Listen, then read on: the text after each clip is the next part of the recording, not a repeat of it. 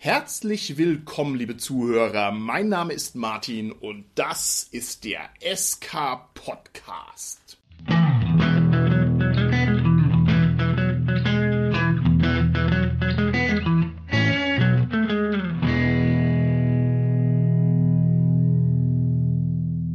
Mir heute über die Distanz zugeschaltet sind meine lieben Gäste, der Carsten, die Tanja und der Holger. Hallo, hier ist der Carsten. Hi, ist die Tanja. Ja, hallo, der Holger hier. Das Thema unserer heutigen Folge ist ein durch und durch brisantes Thema und ergibt sich daraus, dass jedes Mal, wenn ich mein Mail-Programm aufmache, es da 20 Mal klingelt und die Überschriften werden immer dramatischer, ja, Großbuchstaben, Ausrufezeichen, lange, erboste Mail-Inhalte und es ist immer das Gleiche, was die Leute wollen und zwar heißt es jedes Mal, ihr müsst endlich mal über Statblocks reden. Statblocks, Statblocks, Statblocks, ein Thema, vor dem wir uns jetzt seit den fünf Jahren unserer Existenz vollkommen davor gedrückt haben.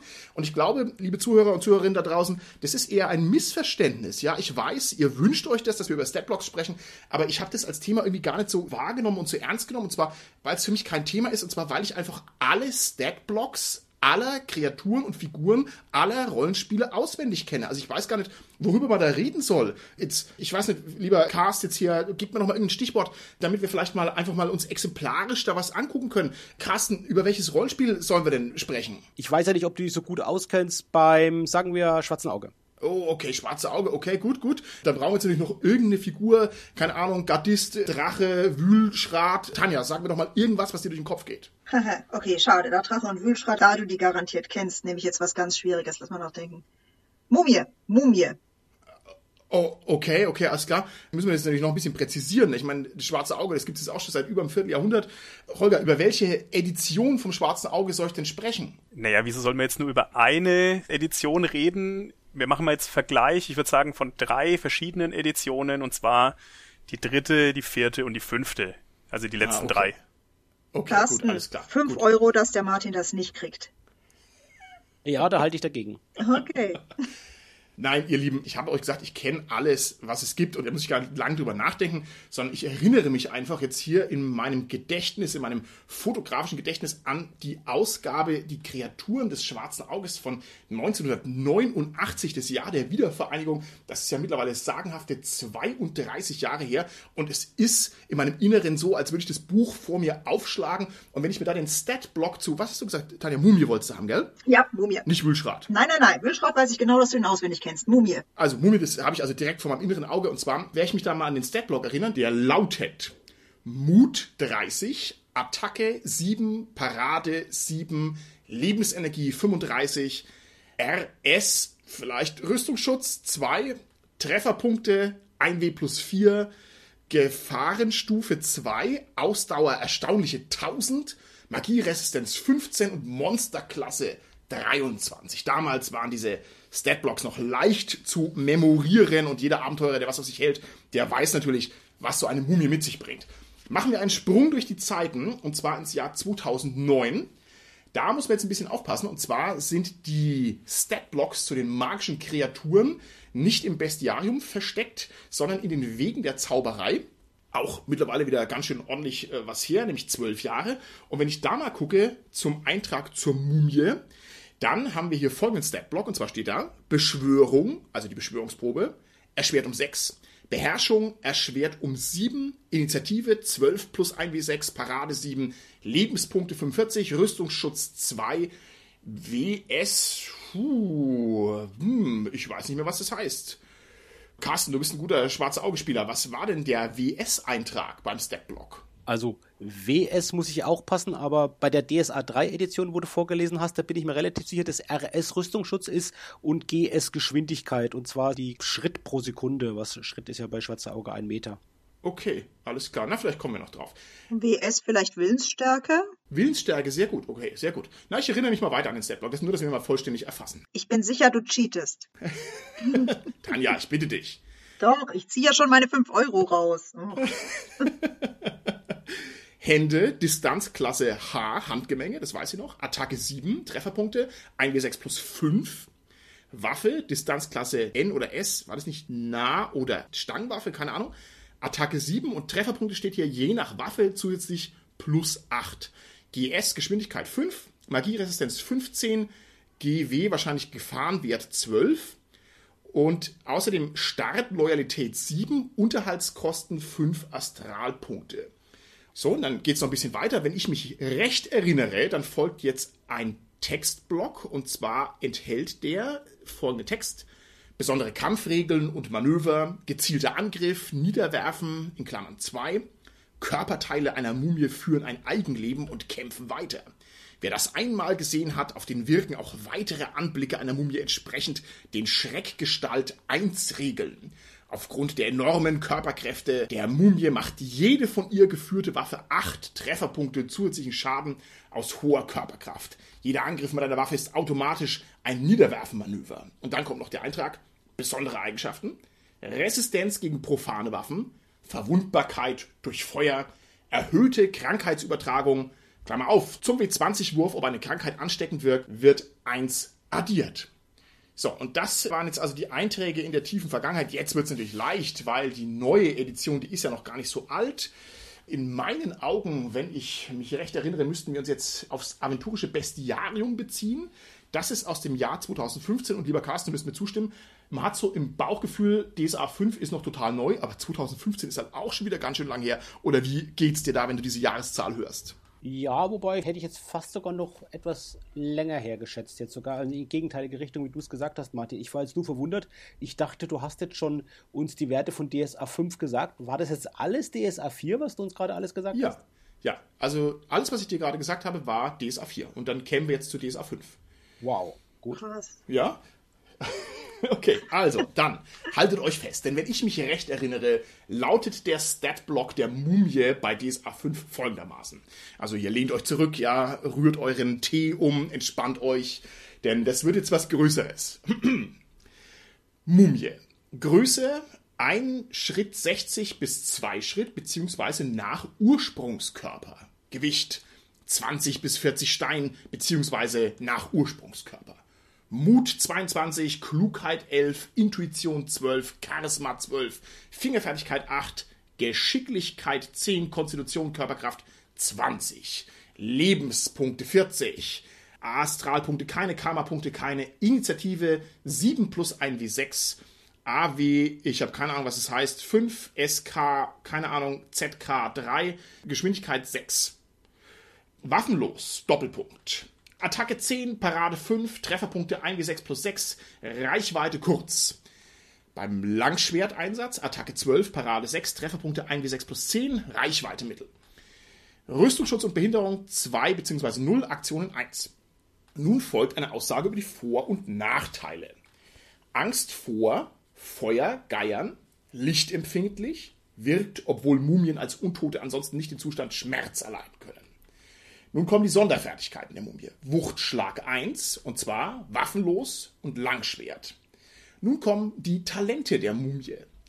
Klettern 4, und hier ist sehr hilfreich angegeben, was die drei Leiteigenschaften sind. Also da müsste, wenn ich mich richtig erinnere, jetzt hinter der 4 notiert sein 22, 10, 20. Und in meinen Augen referenziert es hier Mut, Geschicklichkeit und Körperkraft. Also nur, dass ihr versteht, was ich euch da hier vorerzähle. Körperbeherrschung 4, 10, 10, 15. Kraftakt 12, 10, 20, 20. Schwimmen, keine Probe erlaubt, Mumien können nicht schwimmen. Selbstbeherrschung gelingt automatisch. Sinnesschärfe 7, 11, 12, 12. Verbergen 4, 22, 12, 10. Einschüchtern 10, 22, 12, 12. Willenskraft gelingt automatisch. Nun kommt eine Aussage über die Anzahl der Mumien. Eine oder 1 W3 plus 1, wenn es sich um eine Grufthorde handelt. Größenkategorie der Mumie ist Mittel. Typus der Mumie ist einmal Untoter, und zwar Hirnloser, also offensichtlich eine Unterkategorie der Untoten, und dann noch Typus Humanoid. Die Erschaffungsschwierigkeit einer Mumie beträgt minus 4. Ich glaube, dieses Minus und Plus ist umgedreht worden bei dem Wechsel von DSA 4 auf DSA 5. Das heißt, das ist dann eine Erleichterung. Ich weiß nicht genau. Können wir vielleicht noch gleich ergründen. Dann folgt eine Aussage zur Beute. Eventuell Zufallsfund. Bei einer 1 auf dem W6 hat die Mumie Schmuck im Wert von 1W6 mal 1W6 Dukaten dabei oder Waffen. Nun wird das Kampfverhalten beschrieben. Mumien gehorchen den Befehlen ihres Beschwörers und werden häufig als Wachen in Grabmälern eingesetzt. Wenn sie freie Untote sind, greifen sie meist aus Hass auf alles Lebende direkt an. Sobald sie ein Opfer bemerken, versuchen sie teilweise ihr Opfer zu umgehen und von hinten anzugreifen oder lauern in der Dunkelheit. Fluchtverhalten wird beschrieben.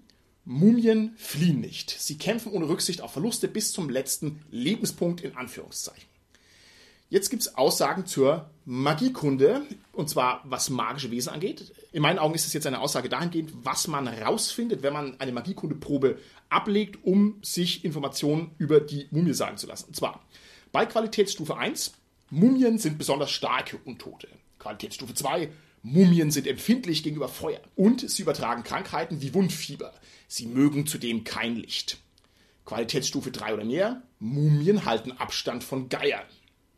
Nun kommen die Sonderregeln zur Mumie. Mumien sind Krankheitsüberträger. Mumien können Wundfieber übertragen. Für je volle 10 Schadenspunkte durch sie muss mit einem W20 gewürfelt werden. Bei einem Würfelergebnis von 1 bis 13 keine Krankheit, bei 14 bis 20 Wundfieber. Ist der Held infiziert, muss eine Krankheitsprobe abgelegt werden. Klammer auf, siehe Regelwerk, Seite 343 zu Wundfieber, siehe Seite 126. Weitere Sonderregel. Empfindlichkeit gegenüber Feuerschaden. Schaden durch Feuer wird gegen Mumien verdoppelt. Dann Sonderregel extrem lichtempfindlich. Ist die Mumie direktem Sonnenlicht ausgesetzt, erleidet sie einen Schadenspunkt pro Kampfrunde. Sonderregel zur Mumienart. Die oben genannten Werte gelten für eine durchschnittliche Menschenmumie. Andere Mumien können andere Werte und Fähigkeiten aufweisen. Letzte Sonderregel. Untotenregeln. Für Mumien gelten die allgemeinen Untotenregeln. Siehe Seite 128. Und damit ist dieser Wertekasten, dieser Statblock auch schon abgeschlossen. So, ihr Lieben, jetzt hoffe ich, dass euch meine Memorationskünste einigermaßen beeindruckt haben. Ihr wisst natürlich nicht, ob ich nicht als Temporalmagier ganz kurz mal in meine Bibliothek gelaufen bin und mich vorbereitet habe, aber das könnt ihr eh nie wissen. Was ist euer Eindruck? Was habt ihr für einen Eindruck von diesen Statblocks? Was geht euch da durch den Kopf? Lieber Holger. Naja, also man merkt schon, dass es von Edition zu Edition sehr viel umfangreicher wird. Ich glaube, das hat auch ein bisschen damit zu tun, für wen die Regelwerke jetzt so mittlerweile geschrieben werden. Also am Anfang war es halt so, man braucht wirklich nur die geringste Info, dass man es halt erwürfeln kann. Und in der letzten Edition ist es ja jetzt äh, so, da steht ja sehr, sehr viel Fluff auch drin. Na, also so, wie verhalten sich Mumien, was ist die Schwäche, also ausformuliert und so weiter ich denke, dass es sich halt ein bisschen mehr an Anfänger richtet oder halt, dass man die Mumie, sagen wir mal, richtig verwendet. Okay, das ist ein sehr guter Gedanke. Ich möchte nur ganz kurz noch hinzufügen, dass ich jetzt nur den Statblock vorgelesen habe. Also wir hätten theoretisch gerade bei dem letzten Eintrag noch umfangreiche weitere Fluff-Beschreibungen, also zum Beispiel zur Lebensweise der Mumie. Na, und da wird dann also auch zum Beispiel darauf eingegangen, wieso die Angst vor Geiern haben. Jetzt nur mal als Beispiel. Also das war noch nicht alles, aber das war halt nur der Statblock. Ich gehe mal einfach der Vollständigkeit halber erstmal die Runde durch. Tanja, was ist dir aufgefallen? Was geht dir durch den Kopf, wenn du jetzt an Mumien denkst? Ja, ich habe genau den gleichen Eindruck wie der Holger. Also ursprünglich war es anscheinend wirklich darauf angelegt, dass man einfach eine Würfelorgie macht mit dem Gegner. Und ich persönlich bin ja schon der Fan von Umgehungslösungen im Sinne von, es muss nicht immer gekämpft werden, wenn es Alternativen gibt. Insofern finde ich das ziemlich gut, dass eben später eben diese Fluff Points sozusagen dazugekommen sind, in denen man sagt, na okay, gut, ihr wollt nicht gegen die Mumie kämpfen, hm, aber es gibt ja die Möglichkeit, haha, ich weiß, die Mumie hat Angst vor Feuer, ich wedel mal mit meiner Fackel in ihre Richtung und schaue, wie es reagiert. Also insofern finde mhm. ich die Entwicklung schon auf der einen Seite gut, auf der anderen Seite ist es natürlich ziemlich heftig, wenn du da so einen riesen Statblock hast, ne? Kommt ein bisschen drauf an, würde ich sagen, wo er steht, ob das dann praktisch noch ist, ne, in der Menge. Das mhm. müsste man, glaube ich, mal diskutieren. Also das ist jetzt ziemlich genau eine halbe Seite, nämlich quasi eine Spalte von zwei Spalten. Also vom Umfang her ist es natürlich schon echt krass. Ist echt krass. Also mir sind da auch noch eine Menge Sachen aufgefallen. Ich gebe erstmal nochmal weiter an den Carsten. Carsten, was war jetzt dein Eindruck beim Flug durch die Jahrzehnte, durch die Vierteljahrhunderte, muss man schon fast sagen? Ja, wie ihr auch schon gesagt habt, Tanja und Holger, das scheint mir eher fast ein exponentieller Anstieg zu sein, was die Textmenge anbelangt, die geliefert wird innerhalb dieses Statblocks von Edition 3 über 4 zu 5. Eine Sache, die mir aufgefallen ist, dass da eine ganze Menge Fachbegriffe in den Abkürzungen drin stecken, das haben wir ja selbst gemerkt, Martin, wo wir ja. bei den älteren Editionen 3, 4, die noch relativ gut sagen können, was die bedeuten, und bei Edition 5 dann doch eher Wissenslücken einfach aufweisen. Also das ist gleich was Typisches, dass so ein Statblock eben so Abkürzungen auch verwendet, die halt einfach ein gewisses Fachwissen schon mal voraussetzen, die nicht selbsterklärend sind. diesen exponentiellen Anstieg, da würde ich schon vermuten, dass das ein Spezifikum eher vom schwarzen Auge ist und dass das sicherlich nicht so unbedingt repräsentativ für andere Systeme ist, dass das wirklich so viel mehr wird. Wichtig finde ich auch zum Beispiel diesen Hinweis, dass eben Mumien bestimmte Empfindlichkeit haben vor Feuer. Ich glaube, das war in der Edition 3 noch nicht dabei. In der Edition 4 kam dann dieser Hinweis schon. In der Edition 5 sind es halt so viele Hinweise, dass es halt irgendwie, sage ich, nicht mehr praktikabel ist. Also wenn ich jetzt Spielleiter bin und ich tue mich vorbereiten auf ein Szenario, dann kann ich das alles in Ruhe durchlesen, kann mir das überlegen. Dann gibt mir das tatsächlich auch das der Vorteil Anregungen dafür, wie ich eine Mumie einsetzen kann und wie ich die ins Spiel relativ gut einbauen kann. Wenn ich aber jetzt im Spiel drin bin und würde das abrufen, dann überfordern mich die Informationen, die mir da in dieser Fülle gegeben werden, in der Zeit, die ich da eigentlich nur habe, wo ich jetzt schnell relativ das Wesentliche herausfinden muss. Da geht, glaube ich, das Wesentliche unter dem ganzen Unwesentlichen ein Stück weit unter. Und das Letzte, was mir aufgefallen ist, ich habe auch ein bisschen natürlich jetzt als DSA-Spieler auf die Spielwerte geachtet. Die haben sich ganz schön geändert teilweise. Ja. Ach, schön, dass dir das auch aufgefallen ist.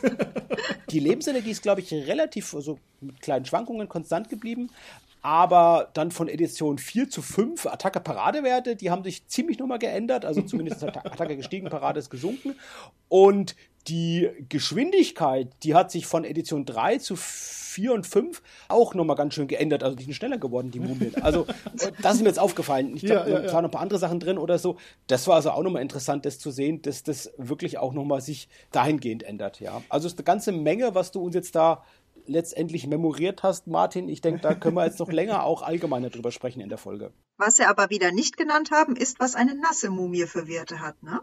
Uh, ob die zusammenfällt wie so ein nasses Handtuch, da hast du recht. Nein, nein, nicht, kein ne? bisschen, aber die ganze Feuerempfindlichkeiten fallen natürlich weg. Deswegen war das in Midgard, wo wir gespielt haben, der Übergegner, vor dem wir alle Angst hatten. Sehr schön, sehr schön. Bevor ich jetzt da noch mal ein paar Einzelsachen abklappere, noch eine Sache vorneweg geschalten. Ich würde gerne von euch wissen, jetzt mal ganz aus dem Bauch rausgesprochen, hat euch das Spaß gemacht? Euch jetzt diesen Statblock anzuhören. Also fandet ihr das vom Inhalt her interessant und inspirierend oder fandet ihr das anstrengend? Wo auf der Skala würdet ihr euch da jetzt einordnen? Ist ohne große Begründung, nur so mal als Stimmungsbild. Holger, war es nett zu hören oder war es irgendwie zu viel des Guten? Also ich würde sagen, der DSA 3 Block, da muss man sich natürlich mit DSA 3 auskennen, dann ist der auch sehr mhm. aussagekräftig, aber der ist, ist halt kurz. Also kurz und man muss wissen, worum es geht, sonst hat man keine Chance.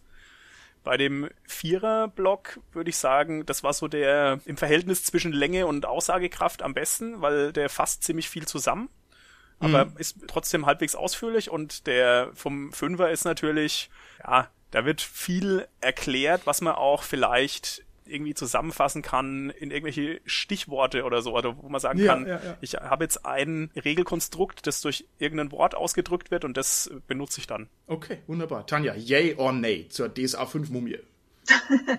Wenn ich selber lese, dann wahrscheinlich schon wenn yay, aber als Zuhörer sage ich doch lieber nee, da schalte ich spätestens bei Geschicklichkeit ab. Alles klar. Carsten, fandest du es interessant oder fandest du es anstrengend? Für mich war es insofern interessant, weil ich natürlich schon zumindest mit den meisten Werten was anfangen kann oder mit den Abkürzungen und die auch einordnen kann. Das ist ja das Zweite, was noch kommt. Also ich muss nicht nur die Abkürzungen wissen, was die bedeuten, sondern ich muss auch das einordnen können. Also zu wissen halt, dass eine Attacke 7 halt sozusagen ja eine Erfolgswahrscheinlichkeit ungefähr von 30 Prozent entspricht, weil halt mit dem W20 gewürfelt wird.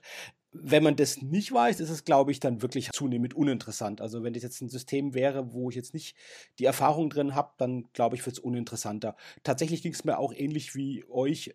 Ich habe dann wirklich wegen Mühe gehabt, bei DSA 5 noch zu folgen. Ich habe da wirklich auch gegähnt, aber da ich ja ein höflicher Mensch bin, habe ich mir schön die Hand vor dem Mund gehalten, sodass man es ja auch in der Online-Aufzeichnung nicht gehört hat.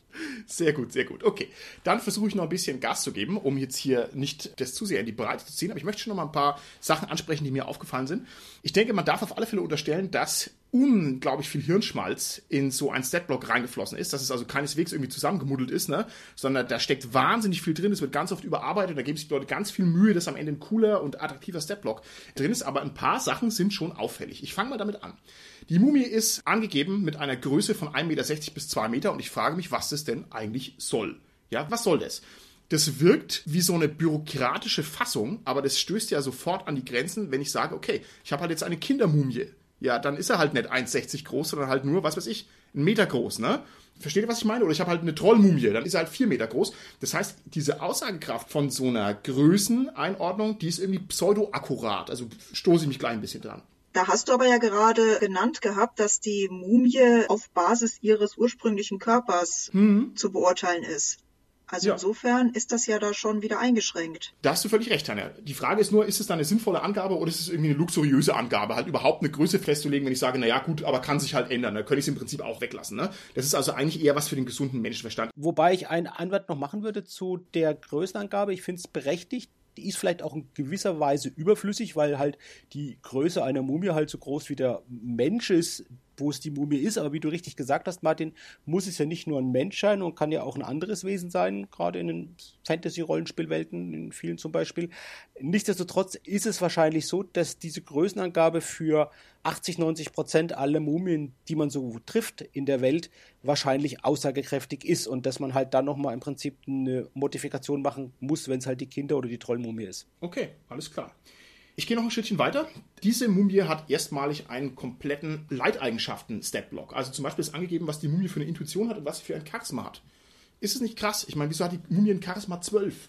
Ja, jetzt weiß ich nicht, ob sich das verändert hat mit der neuen Version, aber ich würde sagen, Charisma 12 ist eigentlich überdurchschnittlich charismatisch. Aber wir sind uns doch einig, dass eine Mumie grässlich ist. Also die ist definitiv auf der Charisma-Skala halt im Bereich 0 bis 2 anzusiedeln. Also das heißt, ich halte es schon mal inhaltlich für fragwürdig oder ich frage mich, wieso überhaupt der Wert für Charisma angegeben ist. Habt ihr da einen Gedanken dazu? Man weiß ja nicht, was unter den Laken ist, oder? Das kann ja voll die charismatische Person gewesen sein. Ne? also ich meine, Charisma kommt ja auch so ein bisschen von Körperhaltung her. Und ich kann mir schon vorstellen, wenn so eine Pharaonen-Mumie, die sich ihr Leben lang Ja. unglaublich aufrecht und autoritär verhalten hat, dass wenn die so auf dich zukommt, dann ist es keine Frage der Optik, sondern so eine Frage der Ja. Körperhaltung, könnte ich mir Sehr vorstellen. gut. Nee, die ist halt herrisch. Das halte ich für eine sehr gute Erklärung. Gut, prima, wunderbar. Kann ich schon akzeptieren. Also ich teile die Verwunderung über den hohen Charisma-Wert.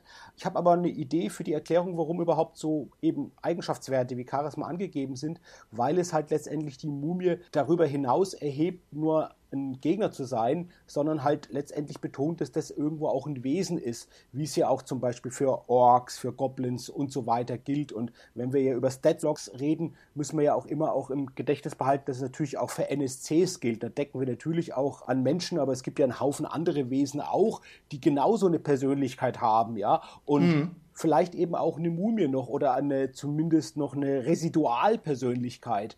Und das wird dadurch ein Stück weit ausgedrückt und das finde ich interessant und das bietet halt auch praktisch im Spiel eine andere Möglichkeit, mit so einer Mumie umzugehen. Solange ich nur die Kampfwerte habe und eine besondere Verletzlichkeit oder so, habe ich halt nur die Möglichkeit, die im Kampf zu besiegen und das vielleicht noch zu optimieren, indem ich halt jetzt Feuer einsetze. In dem Moment, wo ich aber jetzt eben Eigenschaftswerte habe wie Charisma oder so, kann die Mumie mit mir auf eine andere Art und Weise als mit Kampf interagieren und ich mit ihr ja auch im Spiel. Und das finde ich schon interessant und irgendwo sicherlich in dem Sinn auch eine Weiterentwicklung.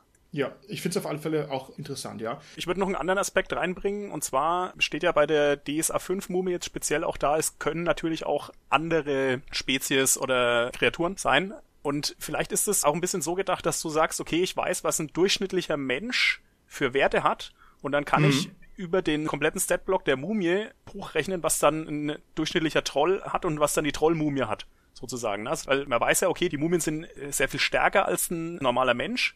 Und dann kann ich das hochrechnen auf den Troll, dass der halt noch mal viel stärker ist als der normale Troll eigentlich schon. Ja, ich kann das alles nachvollziehen, was ihr sagt. Ich denke aber, das hat vor allem noch den Hintergrund, dass die Mumie offensichtlich die schöne 3W20-Probe bei DSA ablegen muss, wenn die irgendwas machen will. Ne? Die Mumie muss offensichtlich, wenn sie klettern will, würfeln auf die drei Werte und hat einen Talentwert von vier. Das heißt also, dafür ist vielleicht dieses Werteportfolio auch gedacht. Ne? Also gar nicht mal mehr so simulationistisch, sondern auch eher, dass es gamistisch eine Grundlage hat, was die Mumie eben so kann. Aber lassen wir mal offen, dass wir uns nicht so sehr darauf aufhängen. Ich gehe noch ein bisschen weiter. Einfach nur, was mir aufgefallen ist. Wir konnten jetzt nicht übersetzen, weil wir keine gut genugen DSA 5er sind. Dieses Kürzel AW5, SK3, ZK3. Ich gehe mal davon aus, das ist irgendwie so eine Art Magieresistenz oder das sind so die Rettungswürfe. Das würde nämlich gut reinpassen, aber ich weiß es nicht. Kann auch sein, dass ich da völlig daneben liege. Aber es ist auch interessant, dass man, wenn man raus ist, das auch nicht sich mit dem gesunden Menschenverstand unmittelbar erschließen kann. Ne? Also so ein Statblock, der ist schon ganz schön hermetisch. Und während wir sagen würden, Mut, Klugheit, Intuition, Charisma, das kann ich ja runterbeten, aber dann kommen mal drei andere Kürzel rein, da bin ich eigentlich schon raus. Also ich finde es sehr interessant, dass die Lesbarkeit halt schon echt knallhart an Vorarbeit und Vorwissen und Erfahrung gekoppelt ist. Also das nur mal so als Gedanke. Und jetzt komme ich zu was viel fieserem. Und zwar hat die Mumie hier diverse Unterkapitelchen, nämlich einmal Vor- und Nachteile, einmal Sonderfertigkeiten und dann noch Sonderregeln. Also ich tue das jetzt nicht nochmal aus dem Gedächtnis zitieren, aber der Punkt, auf den ich raus will, ist, es sind dreimal Sonderregeln. Ja, die werden nur anders benannt. Ja, was ist denn jetzt der Unterschied zwischen dem Vorteil Angst vor Feuer und der Sonderfertigkeit Wuchtschlag 1 und der Sonderregel Empfindlichkeit gegenüber Feuerschaden? Also letzten Endes sind es einfach Regelkomplexe, die noch rein müssen in die Mumie und manchmal ist es besser ausformuliert und manchmal nicht. Das empfinde ich als schlechte Lösung. Was sagt ihr denn dazu? Stört euch das? Oder seid ihr damit zufrieden? Oder könnt ihr nachvollziehen, warum das so aufgedröselt ist? Ich finde, es kommt ein bisschen darauf an, wo dieser Stattext steht, ehrlich gesagt. Weil die Sache ist die, wenn die Informationen für die konkrete Situation, in der dieser Stattext eben steht, wichtig sind, würde ich sagen, es ist nicht schlecht, dass sie da stehen. Also wenn es wirklich auf Teufel raus auf den Kampf hingeht. Hm. Wenn das dagegen irgendwie an einer Stelle im Abenteuer ist, wo man vielleicht mit der Mumie gar nicht kämpfen soll, sondern sie ist einfach nur da, dann würde ich es natürlich für vollkommen oversized halten. Okay. Also ich finde, alle diese Wörter, die da stehen, die muss ich letztlich nachgucken. Ich müsste nachgucken, was heißt denn jetzt konkret lichtempfindlich? Denn ich weiß es nicht, weil so gut kenne ich die SA5 nicht. Also ich muss nachgucken. Ne? Ich müsste bei den Sonderfertigkeiten nachgucken, was heißt genau Wuchtschlag. Und bei den Sonderregeln ist es relativ ausführlich. Da heißt, Schaden durch Feuer wird gegen Mumien verdoppelt. Also da steht es quasi im Fließtext. Okay, also auch da lassen wir es mal offen, wenn ihr keine weiteren Gedanken habt. Mir ist es nur aufgefallen, dass das eine seltsame Sortierung ist und dass wir hier so eine Art Linksystem drin haben, wo irgendwo hingelinkt wird und das ist also sehr viel komplexer. Das heißt, wenn wir ganz ehrlich sind, dann ist dieser Mumien-Stat-Block eigentlich nochmal fünf Seiten länger, als er jetzt schon da war, weil man ja sich diese Sonderregeln der einzelnen Tags noch mit reindenken muss. So, und auf der anderen Seite haben wir aber natürlich auch wieder Hilfen, die mir die Arbeit erleichtern, nämlich indem da bei den einzelnen Talenten von der Mumie steht, was die Leiteigenschaften sind. Die Formulierung ist ja auch wieder hochinteressant. Hier steht Klettern 4 und danach 22, 10, 20. Ich glaube, in früheren Editionen wäre da gestanden, keine Ahnung, Mut, Geschicklichkeit, Körperkraft oder sowas. Und hier ist es sozusagen schon übersetzt, dass die Zahlen da sind. Ich könnte aber natürlich auch mit dem Blick nach oben schweifen, könnte selber drauf gucken. Also das empfinde ich jetzt schon eine Erleichterung, dass es da ist. Aber auch hier haben wir natürlich ein komplettes Talentportfolio für die Mumie. Und was mir als letztes noch auffällt, ist bei den Sonderregeln, das sind Seitenverweise drin. Da heißt dann zum Beispiel Sonderregel, Untotenregeln, Sie Seite 128. Und das ist natürlich auch so eine Sache. Denn bei den ganzen anderen Sonderregeln, wenn sie nämlich Vorteile und Nachteile heißen oder wenn es Sonderfertigkeiten sind, dann habe ich keinen Seitenverweis. Also wo steht jetzt die Regel zum Wuchtschlag? Da steht die Seite nicht drin bei den Sonderfertigkeiten und bei den Vor- und Nachteilen steht es auch nicht drin. Das heißt, ich bin hier etwas hin und her gerissen. Ich will natürlich auf der einen Seite den Seitenverweis haben, damit ich weiß, wo ich hinblättern muss. Auf der anderen Seite will ich sowas eigentlich gar nicht haben, weil es meine Regelkonvolut nochmal aufbläht um Subregeltexte. Und ich finde es halt hier uneinheitlich, dass es einmal angegeben ist und einmal nicht angegeben ist. Was sagt ihr denn dazu? Seid ihr der Meinung, ein Statblock darf Seitenverweise drin haben oder ist das möglicherweise schlechter Stil? Lieber Holger, was denkst du? Das wollte ich eigentlich vorhin schon sagen. Es ist ja so eine komische Mischung aus. Ich formuliere die Sonderregel aus und ich habe einfach nur den Verweis auf ein Stichwort, also auf ein konkretes Wort, das in der Sonderregel beschreibt und ich habe auch noch diese Seitenverweise drin. Und man sollte das schon versuchen, irgendwie einheitlich zu machen. Bist du grundsätzlich damit einverstanden, wenn Seitenverweise drin sind, oder sagst du, das ist Cheaten? Das ist natürlich hilfreich. Also ich würde mir dann auch wünschen, dass quasi noch der Seitenverweis zum Wuchtschlag drin stehen okay. würde. Weil da müsste okay. ich jetzt erst nochmal genau nachgucken. Wo steht der überhaupt? Vielleicht steht er ja auch in einem ganz anderen Buch. Ich finde, das konvergiert in dem Punkt der Praktikabilität auf der einen Seite ist es genau wie du gesagt hast, Holger, ja wichtig, dass wir halt noch das geliefert kriegen, wo es dann ist und dann im Prinzip nachschauen können und dann alles komplett haben, eine Information. Wobei man bei so Seitenverweisen immer bedenken muss, dass die sehr tricky sind, weil die sind schnell fehlerbehaftet. Gerade wenn die Seiten in einem anderen Buch sind und dann hängt es ja auch von der Auflage ab, von der Edition ab oder so und dann kann oh. der halt gleich schon gar nicht mehr stimmen, dieser Seitenverweis. Tanja, du hast es ja gesagt, dass es davon abhängt, wo letztendlich diese Werte zu finden sind. Und das finde ich ganz zentral. Wir reden ja jetzt gerade über Werte, über Statblocks, die in einem, glaube ich, Monsterhandbuch, Martin, ja zu finden sind. Mhm. Aber es gibt ja auch die Möglichkeit, dass die in einem Abenteuer stehen. Da sind sie ja eigentlich meistens anzutreffen sonst, wenn ich jetzt spiele und leite ein Abenteuer und habe die drin. Oder sie stehen in einem, ja, in so einem Sachband, sag ich mal dazu, einem Settingband irgendwie dazu, was jetzt im Prinzip kein Abenteuer direkt ist, aber halt irgendwie noch vielleicht wie bei Schwarze Auge eine Region ergänzt und wo halt dann bestimmte Wesen und Personen beschrieben sind. Und wenn dann immer noch Verweise sind auf ein anderes Buch, dann muss man halt dieses andere Buch erstmal dann natürlich erstmal haben, um es nachsehen zu können. Das ist das eine. Und das andere ist es halt dann nochmal doppelte Arbeit, da nachzuschlagen und halt sozusagen mit zwei Büchern zu arbeiten. Andererseits ist es halt auch eine Hilfe, das halt komplett geliefert zu haben und nicht selbst diese Leistung erbringen zu müssen, erstmal zu überlegen, wo könnte ich denn mehr finden, in welchem Buch und in welchem Kapitel und auf welcher Seite. Und dann ist es natürlich schon gut, wenn es geliefert wird. Also es ist ein notwendiges Übel vielleicht in gewisser Weise, dass man Seitenverweise mitunter mal bringt. Okay, wunderbar. Dann ist spätestens jetzt an der Zeit, wo wir so lange hier die Mumie gepiesackt und geschubst haben, dass wir uns mal auf einer etwas abstrakteren Ebene mit dem Phänomen der Statblocks beschäftigen. Ich finde, man hat jetzt schon gut rausgehört, dass so ein Statblock eigentlich ein halbes Ding der Unmöglichkeit ist. Ein Statblock muss verrückte Sachen leisten und der ist in einem ganz komischen Spannungsfeld von Anforderungen. Ich freue mich schon, das mit euch mal durchzugehen, weil ich finde, das ist also echt crazy. Und ich fange mal mit einer Sache an, die auf der Craziness-Skala weit oben ist. Und zwar, wenn man ein bisschen drüber nachdenkt, dann ist der Statblock ja für sich genommen allein komplett wertlos, sondern der Statblock ist letztlich ein Fußabdruck des Kampfsystems eines Rollenspiels sag ich jetzt mal, in einer spezifischen Ausprägung. Klar, es gibt verschiedene Statblocks, da kommen wir auch noch drauf zu, aber häufig ist es der Fall. Das heißt, ich habe ein Kampfsystem. Dieses Kampfsystem nimmt in vielen Rollenspielen sehr, sehr viele Seiten ein. Ja, also, was weiß ich, 50 Seiten Kampfsystem gibt es ja durchaus. Und der Statblock, der Footprint dieses Kampfsystems, ist eigentlich nur die Auffüllung von Variablen im Kampfsystem mit konkreten Werten. Ne? Also, keine Ahnung, Angriffswert, Schadenswert, Mutwert und so weiter. Und das ist so das Kondensat des Ganzen. Was sagt ihr denn dazu? Ist es eine korrekte Beschreibung, dass man sagt, das ist einfach nur so eine Projektion des Kampfsystems oder wird man dem dann nicht gerecht? Carsten, was meinst du denn zu dieser Erklärung? Wo du es gerade so schön zusammengefasst hast, Martin, da fällt mir die Idee für ein Experiment ein, nämlich ich würde gerne mal korrelieren auf der einen Seite die Länge des Deadblocks und auf der anderen Seite die Länge der Kampfregeln in dem jeweiligen mhm. System und zu schauen, inwiefern denn die Länge des Deadblocks die Länge der Kampfregeln insgesamt vorhersagt. Und ich vermute, dass das durchaus einen signifikanten Zusammenhang geben würde. Okay. Jetzt ist es eigentlich nicht nur die Projektionsfläche für das Kampfsystem, sondern wenn wir uns nochmal die Mumie zurückerinnern, dann haben wir da auch die Projektionsfläche für das ganze Talentsystem drin. Wir haben sehr viele magische Sachen drin. Ne? Magiekunde war da mit drin und wir haben tatsächlich auch noch, da kommen wir vielleicht später ein bisschen drauf, Kampfverhalten, Taktik und so ein ganz kleines bisschen Fluff. Das heißt, was so ein Statblock leisten muss, gerade bei so komplexen Systemen, das ist absoluter Wahnsinn. Und deswegen stelle ich euch jetzt hier gleich mal eine fiese Frage hinterher. Seid ihr der Meinung, ein Statblock darf sich über diese übergeordneten Systeme nochmal hinwegsetzen und darf Sonderregeln präsentieren? Wäre das für euch okay, wenn in so einem Statblock eine Zeile drin steht?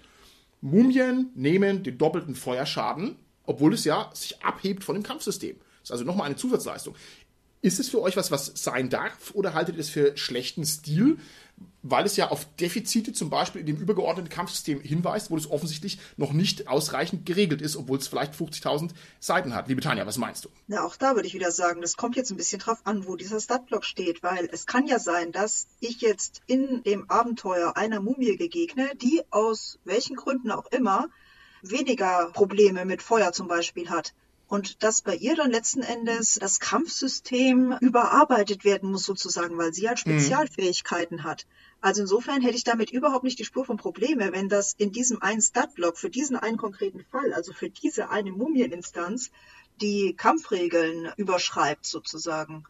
Also damit okay. könnte ich eigentlich ganz gut leben. Es wäre natürlich dann in dem Moment echt schön, wenn dann auch wirklich in irgendeiner Form erklärt wäre, und sei es auch nur mit einem einzigen Begriff, wie zum Beispiel nass, warum das jetzt so der Fall ist. Mhm. Weil einfach nur, diese Mumie ist jetzt einfach ganz anders als die anderen, weil uns das Kampfsystem nicht gefallen hat, ist natürlich keine Begründung. Aber wenn das irgendwie nachvollziehbar ist, dann kann man durchaus auch das Kampfsystem in dem Moment überschreiben. Okay, alles klar. Carsten, was sagst du? Sonderregeln im Statblock die sich über das übergeordnete Kampfsystem hinwegsetzen. Ist es okay oder sollte man das lieber vermeiden? Also da kann ich nur dazu sagen, Nahema trägt als Magierin im Orkland ein Kettenhemd.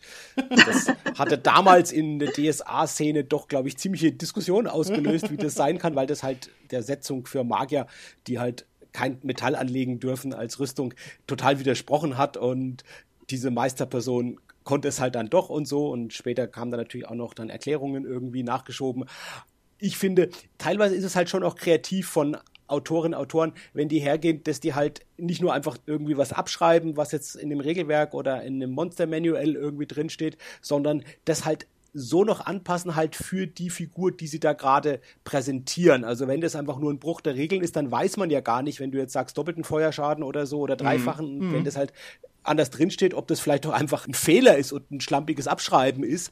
Wenn es aber gut begründet ist und eine Abweichung liefert und letztendlich da ein individuelles Wesen schafft, dann finde ich es eine schöne Sache. Ich kann mich entsinnen in frühe DSA-Zeiten, so wo wir DSA 2 gespielt haben, wenn wir da ein Abenteuer gekauft haben, bevor wir es überhaupt gelesen haben, haben wir dieses Abenteuer durchgeblättert und haben uns die Statblocks der Monster angeschaut.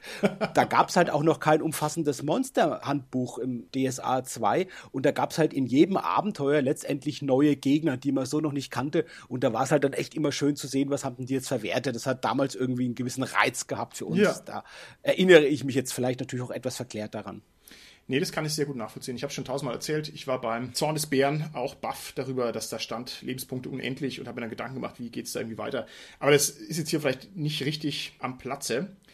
Stattdessen möchte ich euch noch was anderes fragen, was mich umtreibt. Und zwar, wir haben es schon gesagt, wir haben ja den Footprint des Kampfsystems im Statblock, aber wenn wir ganz ehrlich sind, haben wir eigentlich noch viel dominanter den Footprint der Spielwelt, der da drüber steht. Ich gehe jetzt mal einen Zentimeter weg von der Mumie, nur dass es ein bisschen klarer ist. Man imaginiere sich den Statblock eines Goblins.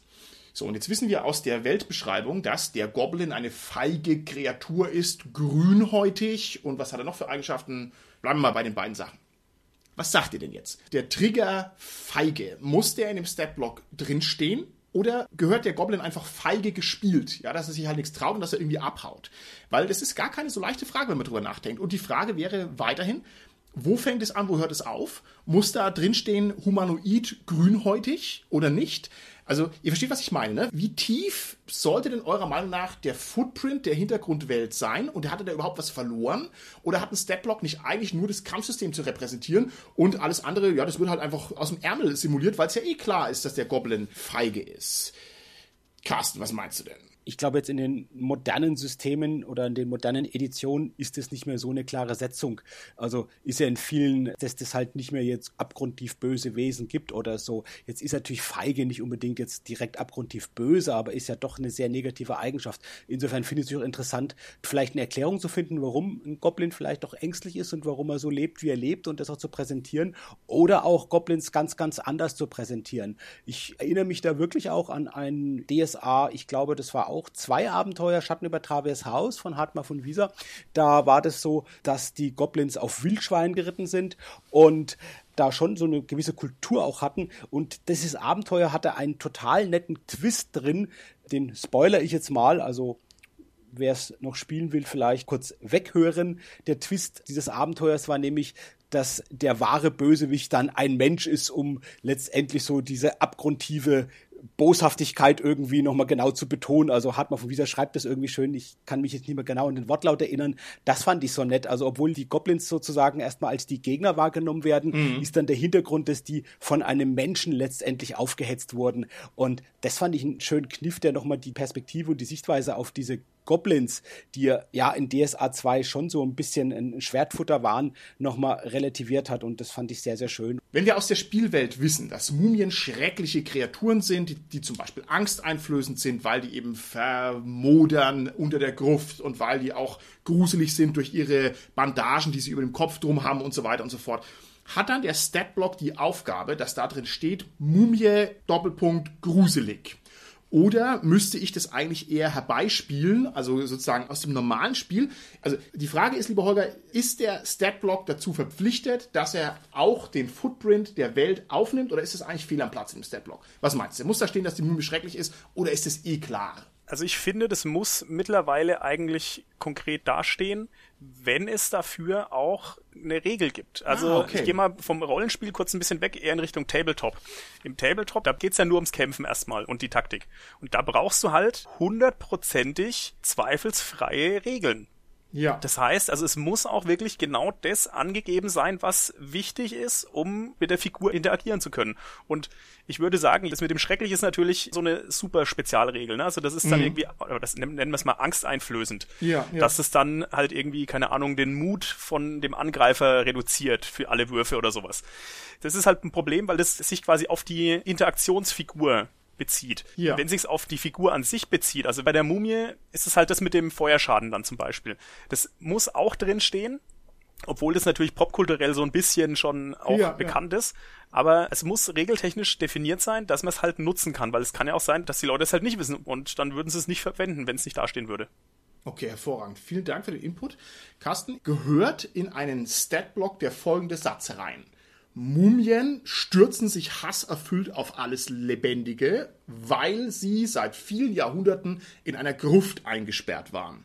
Also, was ich damit aussagen möchte, ist sozusagen eine narrative Erklärung, eine Art kleine Narration. Ist das ein sinnvoller Teil von einem Statblock oder würdest du sagen, das gehört eigentlich da nicht rein? Ich würde sagen, jein, weil einerseits liefert es natürlich eine gute Erklärung und ist ein Hinweis auf die Verhaltensweisen der Mumien, obgleich die Verhaltensweise ja hier sehr, sehr einseitig ist. Andererseits ist es halt nur bedingt nutzbar, weil es ja vielleicht auch Mumien sein können, denen man in einem Abenteuer begegnet, die halt nicht zuletzt nur in der Gruft eingesperrt waren, sondern die zwischen dem Einsperren in der Gruft und zwischen der Begegnung im Spiel schon was anderes auch gemacht haben. Insofern ist es insgesamt etwas zu einseitig formuliert, würde ich sagen. Okay, alles klar. Was hältst du denn von einer Vermischung von Crunch und Fluff? Das heißt, wenn jetzt der Satz lauten würde, Mumien haben einen Hass auf alles Lebendige, weil sie seit hunderten von Jahren eingesperrt waren, deshalb bekommen sie beim Kampf gegen Lebewesen plus sechs auf Angriff. Jetzt mal fiktiv gesprochen, ne? Also wenn es sozusagen sich ins Regeltechnische rüberturnt, ist es dann was Produktives, wenn noch eine Begründung dabei steht? Jetzt mal sich bitte nicht dran aufhängen, ob die Begründung gut oder schlecht ist, das ist jetzt nur das, was mir gerade eingefallen ist. Aber wäre das dann was, was was austrägt? Oder würde es dir im Prinzip reichen, wenn da steht, Mumie kriegt Angriff plus 6? Kann mich eigentlich dem anschließen, was Holger gesagt hat. Ich würde sagen, es kommt darauf an, wie notwendig es jetzt wirklich fürs Spiel ist und fürs Verständnis im Umgang mit der Mumie. Mhm. Und dann kommt es halt auf das Beispiel jetzt an, ob das dann direkt notwendig ist oder nicht. Letztendlich ist es ja so, dass Statblocks eigentlich immer eine Reduktion eines Charakterbogens sind. Ja? Wobei die Frage natürlich ist, ob es für Monster wie jetzt eine Mumie überhaupt sowas wie einen Charakterbogen geben kann. Aber wenn wir jetzt natürlich sehen, DSA 5 mit guten Eigenschaften, natürlich, dann könnte man auch einen kompletten Charakterbogen schreiben für die Mumie und macht die halt irgendwo auch eher als ein Wesen halt, mit dem man nicht nur durch einen Kampf interagieren kann. Da ist immer die Frage, was kann reduziert werden von diesem Charakterbogen, weil ein Charakterbogen halt unnötig viel Informationen letztendlich erbietet. Okay, alles klar. Mit meinen bisherigen Fragen tanze ich so ein bisschen hin und her zwischen Crunch und Fluff und jetzt möchte ich noch mal einen großen Sprung in Richtung eines Bereichs gehen, der ein bisschen seltsam ist und zwar in den Bereich des Kampfverhaltens. Der hatten wir jetzt bei der Mumie auch, das gibt es in einem anderen Kontext ebenfalls. Ob das jetzt Einzelmonster sind, Einzelgegner, Einzelfiguren oder ob das generalisiert ist, kann ich ja immer noch so Aussagen treffen, so allgemeine. Und ich kenne es zum Beispiel aus dem Splittermond Bestiarium, da ist immer sehr elaboriert erklärt, was denn diese Monster machen. Wir haben es jetzt hier bei der Mumie auch gehört. Ich würde gerne von euch ganz aus dem Bauch heraus wissen, gehört für euch sowas zu einem Stat-Block dazu? Die Mumie hält sich im Schatten, wenn es möglich ist, und vermeidet es, ins Licht hinauszutreten. Ist es ein relevanter Teil eines Stat-Blocks oder ist es sehr luxuriös und gehört eigentlich da nicht rein? Holger, was würdest du sagen? Naja, das betrifft ja im Normalfall dann Kampftaktik und das gehört schon rein, weil einerseits hatten wir ja jetzt, die Mumie greift immer alles Lebendige an, andererseits mhm. hält sie sich halt im Schatten, weil sie lichtempfindlich ist. Also das mhm. gibt dann ja so eine Taktikrichtung vor. Also da kannst du nicht einfach auf Teufel komm raus in die pralle Wüstensonne laufen und die Figuren verfolgen, weil das würde sie nicht machen, selbst wenn sie alles Lebendige angreift. Also die würde dann wahrscheinlich in dem schattigen Torbogen stehen bleiben und halt äh, winken. ja, natürlich die trotzdem bedrohen, die Figuren, aber äh, würde wahrscheinlich erstmal nicht unbedingt folgen oder würde kurz folgen und merken, oh, ich vertrag die Sonne nicht, dann geht's wieder zurück.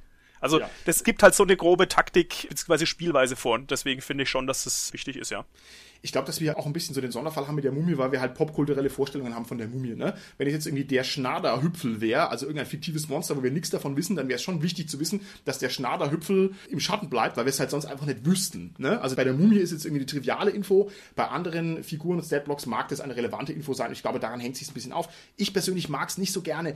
Ich finde, das macht die Prägnanz eines Statblocks kaputt, wenn da zu viel Gewafe drin steht. Aber das ist nur meine persönliche Abneigung. Vielleicht drehen wir die Frage mal ins Gegenteil um. Und zwar, was macht denn einen idealen Statblock aus? Was gibt es für Kriterien, die einen Statblock gut machen? Vielleicht kriegen wir ein bisschen was zusammen. Also für mich persönlich wäre eine Qualität, die ein Statblock haben kann, die Prägnanz. So wenig Platz verbrauchen wie möglich, so kompakt an einem Ort alles unterbringen. Was habt ihr noch für Eigenschaften, die euch gefallen an guten Statblocks? Ich finde, es muss zum einen die relevanten Werte enthalten und bis jetzt haben wir ja immer nur von Statblocks für ein System gesprochen. Wenn wir aber an Abenteuer denken, da gibt es ja tatsächlich auch Universalabenteuer, die von drei oder vier Systemen die Werte liefern. Die stehen dann meistens eher im Anhang, weil das einfach zu viel ist, manchmal aber auch direkt im Abenteuer. Die ganzen Universalsysteme, die gibt es heutzutage nicht mehr so häufig. Die gab es früher, vor 20, 30 Jahren häufiger. Aber wenn ich jetzt mal an ein modernes System denke, dann denke ich an sowas wie Achtung Cthulhu. Das liefert Werte für sowohl das Cthulhu-System, also das BRP-System, als auch für Savage Worlds. Und da ist es ganz schön gemacht. Die werden auch grafischer vorgehoben. Und da bin ich bei einem weiteren wichtigen Punkt. Das ist einfach die Übersichtlichkeit. Mm, Wie sind die präsentiert? Sehr gut. Oftmals durch Fettdruck im Prinzip, dass es herausgehoben sind, so die einzelnen Kategorien der Werte und dass die Statblocks auch einfach ein bisschen mit Absatz formatiert sind. Gibt einige Zeit mal in DS-Abenteuern, das war glaube ich so die DSA 3 Zeit, da waren die so alle in einer Zeile nacheinander. Gab aber auch bei DSA früher schon mal und später auch, dass die so eher so ein bisschen grafische vorgehoben und mit Absätzen formatiert oder Returns formatiert sind, untereinander stehen, mit Tabulator getrennt voneinander. Und was auch bei vielen, vielen Systemen ist, gerade wenn die in ein Abenteuer kommen, dass die halt schon so irgendwie herausgehoben sind und dass die zum Beispiel umrahmt sind, dass die nochmal schraffiert sind, irgendwie und hervorgehoben sind und dass man sich teilweise ein bisschen mehr Platz dafür nimmt. Das beißt tatsächlich den Punkt, den du erwähnt hast, Martin, mit der Kürze. Das ist mir auch aufgefallen, dass es wirklich Systeme gibt, zum Beispiel Dungeon Crawls Classics, die sehr, sehr kurze Abenteuer haben, wo ja wirklich eine Menge, Menge an komprimierter Information auf sehr wenig Seiten steht und da sind die Statblocks auch eher so in der Zeile. Da finde ich es aber halt auch angemessen, weil man halt wirklich versucht, das auf wenig Platz unterzubringen. Während jetzt mir das sehr gut gefällt bei Cthulhu jetzt in der Edition 7 im Deutschen, da sind wirklich die Statblocks immer mit so einem Kasten, der nochmal getrennt ist und der wirklich relativ viel Platz einnimmt. Und wo man einfach den Platz auch im Layout dafür nimmt, um diese Personen oder Wesen, die da jetzt kommen, nochmal zu betonen. Ich glaube, das sind aber eher NSCs, die da präsentiert werden, um denen sozusagen auch in dem Abenteuer einen gewissen Platz einzuräumen. Und das finde ich schon auch schön, dass man sich diesen Platz auch nimmt. Das finde ich phänomenal, dass du das sagst, Carsten, denn du hast vollkommen recht. Der Statblock in einer einzigen Zeile, ja, das ist mir auch wieder aufgefallen bei den alten DSA-Abenteuern, wie krass ist es, dass du eine Zeile hast und da ist der komplette Statblock drin, so fortlaufend, ohne, ohne Return, wie du schon so schön gesagt hast. Und es ist mir auch aufgefallen, dass es halt bei DCC wieder so ist, dass es einfach nur fortlaufend reingeschrieben wird. Und ich bin da erstmal drüber gestolpert, weil ich kannte das so überhaupt nicht mehr. Ne? Und so dieses Extrembeispiel, was ich davon absetze, ist in meinen Augen Splittermond die sehr, sehr strenge Formatierungen haben, mit sehr, sehr strengen Abständen. Das ist auch was, da muss man auch gedanklich erst ein bisschen reinkommen. Also dieser Code, der Symbolismus eines Stepblocks, das ist auch nochmal eine Ebene, die Layout-Ebene, da hast du vollkommen recht, habe ich gar nicht so daran gedacht. Ne? Also wir einigen uns vielleicht darauf, er muss so gelayoutet sein, dass es irgendwie nützlich und hilfreich ist und dass es vor allem dem Zweck angemessen ist, dann kann das schon passen. Okay, was haben wir noch für positive Sachen? Ich würde sagen, es soll natürlich so sein, dass der Stepblock korrekt ist, ne, dass da keine Rechenfehler drin sind. Das kommt auch immer mal wieder vor. Das ist ärgerlich. Es wäre natürlich gut, wenn es irgendwie vergleichbar ist. Also die Mumie mit Charisma 12 ist irgendwie nicht so sehr vergleichbar mit dem Menschen mit Charisma 12. Es sei denn, man ist so schlau wie die Tanja und hat es richtig interpretiert als herrisches Auftreten ne? oder irgendwie sowas. Pharaonische äh, Ausstrahlung, da kann ich das wieder akzeptieren. Aber das sind so ein paar Sachen, die sind vielleicht ganz gut. Was ich noch ganz wichtig finde bei solchen Sachen sind, ähm, da meine Gruppen ja meistens relativ wenig kampflastig sind und eher auf andere Art und Weise versuchen, mit den Gegnern umzugehen. Deswegen habe ich immer früher mit den Statblocks in DSA meine Schwierigkeiten gehabt, wo halt wirklich nur die Werte da waren, die quasi dafür gedacht waren, dass man halt einen Kampf durchwürfelt. Also insofern finde ich, dass ein Statblock eben auch genau diese Zusatzinformationen bringen sollte in der gebotenen Kürze, dass man auch sagt, okay, gut, die Charaktere können jetzt eben auch mit dem Monster interagieren in irgendeiner Form. Also es muss jetzt nicht in aller Ausführlichkeit dastehen, dass der auf Shakespeare steht und deswegen eine absolute Schwäche für Hamlet hat, mhm. sondern so, dass man halt so ein bisschen noch Hintergrund hat, dass man eben nicht allein auf Kampf setzt. Ja, aber das ist natürlich ein Problem, da müssen wir auch nochmal einen Satz drüber sprechen. Also diese Verweishaftigkeit, ne, diese Tiefe der Information, die sich hinter dem Statblock verbirgt. Ich wage jetzt mal eine kühne These und ihr zerreißt mir die bitte, wenn ihr könnt. Ich behaupte, dass ein Statblock, der sehr viel verweisen muss auf andere Regelsysteme, wie wir jetzt bei der Mumie den zum Beispiel hatten, ne? Tausend Sonderfertigkeiten, richtige Seitenverweise, ne? Kurzwörter, Tags und so weiter und so fort, dass der in meinen Augen letztlich ein tiefer sitzendes Problem eines Rollenspielregelwerks ans Tageslicht fördert, nämlich dass es zu komplex ist. Und das ist eine Falle, in die viele Regelsysteme reinfallen. Ich habe mich zum Beispiel immer bei Spielermond dran gestoßen, dass irgendwie ein einziger Ork, der noch einen einigermaßen überschaubaren Statblock hat, wenn man sich das dann genauer anguckt, ist jedes einzelne Wort ein Link auf ein anderes Regelsystem. Und das explodiert, das hat also eine Regelentropie, die ist fast nicht zu wuppen. Und es ist vor allem dann sehr störend, wenn man wie ich jemand ist, der sich halt an den schlankeren Regelsystemen eher ergötzt. Und wenn ich dann sowas habe wie Savage Worlds, da stehen halt alle Regeln im Statblock drin. Ja, gut, ich bin Savage Worlds Fanboy, man mag mir das nachsehen, aber es ist halt einfach so. Da haben die Viecher normalerweise drei Sonderregeln und die stehen ausgeschrieben drin in dem Statblock und man muss definitiv nirgendwo hinblättern. Und das ist halt klasse. Ganz stimmt's nicht. Manchmal haben die auch irgendwie Zaubersprüche und so, die muss man dann trotzdem wissen. Dann ist es wieder nur so ein Platzhalter. Aber im Großen und Ganzen ist es mein Idealzustand, wenn die Sachen da stehen, wo sie stehen. Also, stimmt ihr mir zu, dass die Verweisdichte und die Verweistiefe, dass das eher problematisch ist? Oder bin ich da nur auf meine alten Tage zu soft geworden für knackiges Rollenspiel? Was meinst du denn, lieber Holger? Hm, also ich würde sagen, wenn es durchgängig konsistent ist, ne? also du hast quasi jede Sonderregel in einen extra Verweis gepackt, ohne da jetzt mhm. diese Mischung zu haben, dass du sagst, ah, da muss ich auf der Seite noch nachgucken und da muss ich auf der Seite nachgucken, sondern du musst vorher wirklich alle Regeln können, aber dann ist der Statblock halt sehr aussagekräftig. Das finde ich okay, weil wie gesagt, das geht halt in Richtung so Tabletop und im Tabletop muss es halt konsistent sein, ja. sonst funktioniert's nicht. Und so würde ich es im Rollenspiel auch handhaben, auf jeden Fall. Okay dann erhöht sich quasi die Nützlichkeit des Statblocks durch die Kompetenz des Spielleiters zum Beispiel, der da halt damit umgehen kann. Ne? Und wenn ich das halt kann, nutzt mir auch der beste Statblock nichts. Alles klar. Carsten, was sagst du dazu? Ja, ich würde auch sagen, letztendlich ist es wieder, wie kann ich es praktisch am Spieltisch nutzen? Und da ist es halt gut, wenn ich alles, was ich jetzt in der Situation brauche, dann auch da im Statblock geliefert bekommen habe. Nichtsdestotrotz, wenn man es mal nachlesen will, wenn man das vorbereitet, jetzt zum Beispiel auch ein Abenteuer zu leiten, dann ist natürlich gut, wenn ich die Verweise habe und wenn ich die geliefert bekomme und wenn ich die nicht selbst suchen muss. Ich möchte noch was ergänzen, was du gerade gesagt hattest, Tanja, mit der Interaktionsmöglichkeit mit so einem Wesen wie der Mumie, dass man es eben nicht nur durch Kampf vielleicht lösen muss. Das eine, hatte ich vorhin schon gesagt, ist ja dadurch jetzt, dass dann auch Eigenschaften präsentiert werden, was dann auch ganz andere Interaktionsmöglichkeiten eröffnet. Und das andere, wenn wir nochmal auf das schwarze Auge zurückgehen. Es gab ja bei DSA 3 noch die Monsterklasse und bei DSA 4 ist die dann weggekommen und es ist in ganz, ganz vielen Systemen gibt es keine Monsterklasse mehr oder ich sage jetzt mal das böse Wort Killpoints. Also zum Beispiel auch DCC hatte ich gerade erwähnt, hat das auch nicht mehr drin tatsächlich, wir hatten da schon mal gesprochen, auch in der Folge 122, Lust am Leveln. Da hatten wir schon drüber gesprochen und folgerichtig darauf hingewiesen, dass das bei D&D nach wie vor so ist. Da gibt es das, das heißt Herausforderungsgrad und das gibt dann irgendwie Erfahrungspunkte. Und das ist halt schon was Entscheidendes, ob jetzt die Werte eines Wesens, eines Monsters, dem man begegnet im Abenteuer, mit so, ja, einer Monsterklasse, mit Killpoints präsentiert werden oder nicht. Weil ich kann mich entsinnen an die frühen Zeiten, wo wir DSA gespielt haben oder so. Natürlich war das auch so, dass wir der Ehrenkonflikte gegangen sind und die gelöst haben, indem wir halt jetzt, ja, die Monster erlegt haben, um einfach halt äh, hochzuleveln. Und da war das eigentlich klar, die präferierte Interaktion war halt ein Kampf, weil es uns halt mehr Erfahrungspunkte gebracht hat. Und das ist halt schön, wenn es auch andere Möglichkeiten gibt, dadurch, dass einfach zum Beispiel eben die Eigenschaften präsentiert werden, aber auch, dass einfach weggelassen wird. Wäre interessant, liebe Zuhörerinnen und Zuhörer, wenn ihr wisst, welche anderen Systeme außer D&D heutzutage auch noch sowas eben wie diese Herausforderungsgrad oder Monsterklasse etc. noch haben. Wisst ihr was? Also ich weiß jetzt nur D&D. Ist mir auch schon länger nicht mehr über den Weg gelaufen, aber das ist eigentlich auch ein Ding der Unmöglichkeit, auch eine Monsterklasse zu definieren. Ne? Also die Frage ist eben, wie herausfordernd ist denn ein Monster? Ist der Goblin immer noch eine Herausforderung, wenn die Kämpfer gut genug sind oder ist es nicht und so? Also da haben wir schon lange drüber gesprochen. Ich möchte es nicht nochmal aufmachen, das Fass, aber das ist ein sehr, sehr komplexes Thema. Schön, dass du das nochmal erwähnt hast. Und jetzt kommen wir zu einer knackigen Frage der Sonderklasse 1a und zwar, wo gehört ein Stat-Block eigentlich hin? Ich gebe euch ein paar Möglichkeiten vor. Er kann entweder im Abenteuer stehen, da wo der Goblin auftritt, er kann hinten im Abenteuer drin stehen, im Anhang, wo die Monster sich sammeln.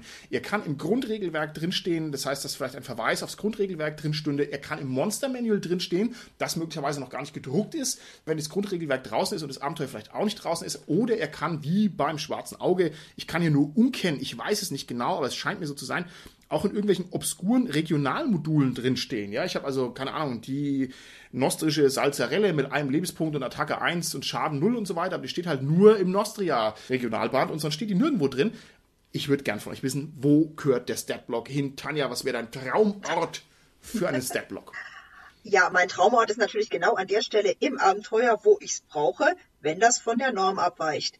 Wenn ich jetzt ein 0815-Teil habe, dann ist es im Anhang oder im Bestiarium oder sowas, weil da kann ich ja danach schauen. Da brauche ich nicht schauen, was für ein Wert hat eine Ameise Level 15. Alles klar, Holger, wo gehört ein Stepblock hin? Ja, es ist schwierig. Also ich kann da eigentlich auch nur der Tanja recht geben. Es muss halt im Endeffekt dastehen, wo es gerade gebraucht wird. Stopp, stopp, ich unterbreche dich, lieber ja. Holger, denn ich mache jetzt folgende Schwierigkeit rein. Du hast ein Abenteuer, da ist vorne ein Goblin, da hast du den Goblin-Statblock und dann kommt hinten im Abenteuer nochmal ein Goblin. Ist dann der Statblock zweimal drin oder nicht? wenn es nur ein Mob ist, also ein Monster um des Kampfes willen, dann reicht ein Statblock aus, der dann idealerweise wahrscheinlich eher im Anhang ist und die verweisen beide drauf. Okay. Wenn es zwei unterschiedliche Goblins sind, weil ich da zum Beispiel vom Abenteuer her das so ein bisschen steuern will, wie soll das gelöst werden? Vielleicht will ich ja, dass die drauf kommen, ah, man könnte den auch überreden oder so. Also wenn die unterschiedliche Werte haben, dann brauche ich da auch unterschiedliche Setblöcke. Okay, also wenn es einmal ein Goblin ist und einmal ein Gobelin, ja? Gut, lieber Carsten. genau. Wo gehört der Statblock hin, deiner Meinung nach? Ich kann jetzt bei dieser Detailfrage nur noch ein weiteres Detail hinzufügen zu dem, was ihr, Tanja und Holger, gerade schon gesagt habt, nämlich, wenn das jetzt ein Wesen ist, dem man nur einmal an einer bestimmten Stelle begegnet, dann halt typischerweise da jetzt in einem Abenteuer und wenn das jetzt ein NSC ist, ein Wesen ist, das man halt immer wieder irgendwo begegnet an verschiedenen Stellen, dann ist es halt praktisch, das im Anhang zu machen. Aber Martin, deine Frage, wo du ja die verschiedenen Bücher aufgezählt hast, wo so ein Statblock zu finden sein kann, die ist ja nicht ausschließlich. Also es ist ja nicht so, dass das enthalten in einem Buch das ausschließt, dass es nicht auch im anderen Buch drin steht. Zum Beispiel finde ich es doch sehr schön, du hast die DSA-Regionalbände erwähnt, wenn es, ich sage jetzt mal, in Sachbänden bei einer Personenbeschreibung auch noch Eigenschaften, Fertigkeiten dazustehen. Das finde ich ist nochmal was Schönes dazu, unabhängig jetzt von einem Abenteuerkontext, wenn das dazu steht. Ich erwähne nur mal als exemplarisches, tolles, tolles Beispiel Kaiser Hal im Schwarzen Auge, wo ich das das erste Mal gelesen hatte, die Eigenschaften und Talente, habe ich es nicht verstanden und dann lächelnd irgendwann nochmal neu gelesen und überhaupt verstanden, was da genau eigentlich ausgesagt wird über die Werte. Sehr schön, sehr schön. Also, ich halte die Frage für richtig, richtig knackig ich kann die eigentlich auch nicht beantworten, weil es so verrückt ist und weil da so viel Last drauf ruht. Also Organisationslast, Organisation der Publikationen, Publikationslast, dann Entwicklungslast, ne, welche neuen Sachen kommen raus und so weiter. Last des Handlings, wie mache ich es denn am Spieltisch konkret am besten? Ich möchte die Frage gerne rausgeben an die Zuhörerinnen und Zuhörer draußen an den Empfangsgeräten im SK Podcastland. Wo gehört ein Statblock hin? Das ist überhaupt nicht einfach zu beantworten. Also bitte macht euch einen Kopf und schreibt es uns in die Kommentare. Wenn man mich fragen würde mit der Taschenlampe unter der Bettdecke, würde ich sagen, macht's wie bei DCC. Und zwar, der Statblock steht immer genau da, wo das Viech ist. Ohne Ausnahme. Kein Anhang. Und wenn es zweimal ist, dann kommt es meinetwegen auch zweimal vor. Das ist die in meinen Augen vom Handling her beste Variante und die Statblocks sind noch dazu sehr kurz, aber auch die CC mogelt ein bisschen, weil die noch so einen kleinen Erklärungskasten dazu machen im Freitext. Also auch, obwohl es schon sehr ausgereift ist, erkennt man in meinen Augen auch da, wo es halt irgendwie so einen unmöglichen Punkt erreicht, alle Anforderungen an Statblock unter einen Hut zu kriegen. So. Meine nächste Frage an euch lautet, wie sieht es denn aus mit der Geheimniskrämerei, was die Statblocks angeht? Wenn ich jetzt als schrecklicher Spielleiter ein Feuerelementar präsentiere und Holgor, der Barbar, ja, macht sich gegen den auf in den Kampf, ist es legitim, dass der Holger, der Spieler, vorher im Monster Manual nachgelesen hat, dass der Feuerelementar eine Resistenz gegen Feuer besitzt oder müsste er sich das erschließen mit gesunden Menschverstand oder ist es vielleicht sogar eine Sache der Geheimhaltung. Also müsste man sagen, das darf der überhaupt nicht wissen. Also ihr wisst, worauf die Frage rausläuft. Wie secret ist ein Statblock? Ja, und wie geht man mit diesen Geheimnisgeschichten um? Ist es legitim, aktiv sich da Informationen ranzusammeln oder ist es vielleicht sogar legitim, lieber Carsten, dass der Holger das Monster Manual als Spieler selber auf dem Tisch liegen hat und da nachguckt und sagt, ah, hier dürfen wir das Feuerelementar nicht mit Feuer bekämpfen. Was sagst du dazu, Carsten? Also ich würde sagen, so geheim wie möglich, weil das halt diesen Sense of Wonder gerade für die Spielerinnen und Spieler auch erhöht und weil es halt auch die Trennung von Spieler- und Figurenwissen beinhaltet. Das sollte, soweit es möglich ist, schon dann auch durchgezogen werden. Es ist natürlich nicht immer möglich, gerade wenn jetzt verschiedene Personen halt auch Spielleitung machen. Es geht ja auch nicht nur jetzt um so Resistenzen oder um Verletzlichkeiten, Martin, es geht ja auch ganz konkret um Spielwerte, was dann auch wieder so ein bisschen vielleicht das ja verdeckt Würfeln dann auch impliziert oder dann offen würfeln. Ja, aber dann sieht man halt natürlich, hat es jetzt getroffen oder nicht. Da kann man sich dann auch wieder ja indirekt daraus erschließen, was die Werte sein müssen. Was ich schön fände, da kam mir gerade die Idee, dass jemand eine Figur hat, die jetzt über anatomisches Wissen, mm. über solche Monster oder Gegner verfügt und dann die Möglichkeit hat, dass dann halt die Person, die die Figur führt, dann auch berechtigt ist, dann im Abenteuer, wenn die Talent- oder Fertigkeitsprobe gelungen ist, dann wirklich auch im Monster-Manual das nachschauen kann, weil dies dies vielleicht halt dran erinnert. Da frage ich dich direkt was hinterher, Carsten, weil das ein sehr schöner Gedanke ist. Was ist denn im umgekehrten Fall? Was ist denn, wenn der Holger ein guter Rollenspieler ist und er sagt, Holgor, der Barbar, der ist doof. Das heißt, obwohl Holger, der Spieler, weiß, kein Feuer aufs Feuerelementar, kann ja Holgor, die Barbarenfigur, das vielleicht nicht wissen, muss der dann aktiv sich blöd anstellen oder nicht? Also hat es sozusagen noch so eine reziproke, indirekte Ebene, dieser Step-Block. Was meinst du? da muss ich wieder eine Jein-Antwort geben, weil. Passt auch gut, wenn es um Holger geht. eine Larifari-Holger-Antwort. Ja, genau. Also, ich habe aber eine Ja-Nein-Antwort absichtlich gesagt. Ähm, ja. Ich spiele sehr, sehr gerne dumme Helden und habe da auch schon Erfahrung damit, ganz gut.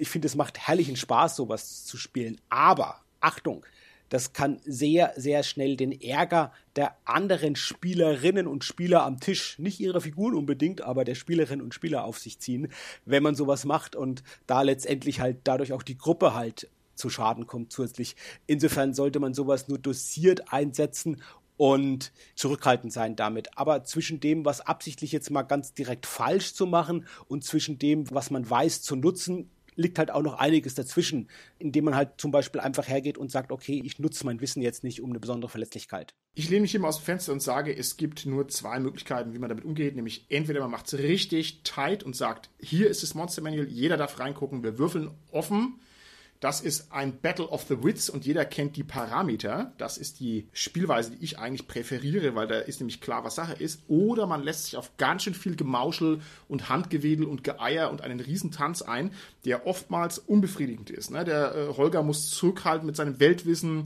der Spielleiter nutzt seine Fähigkeiten nicht aus, ja, der geht dann vielleicht gar nicht ehrlich mit dem Statblock um und so weiter und so fort. Also ich weiß, dass üblicherweise so gespielt wird, weil es eben um andere Ziele geht, nämlich zum Beispiel darum, dass die Figuren die Herausforderung überwinden.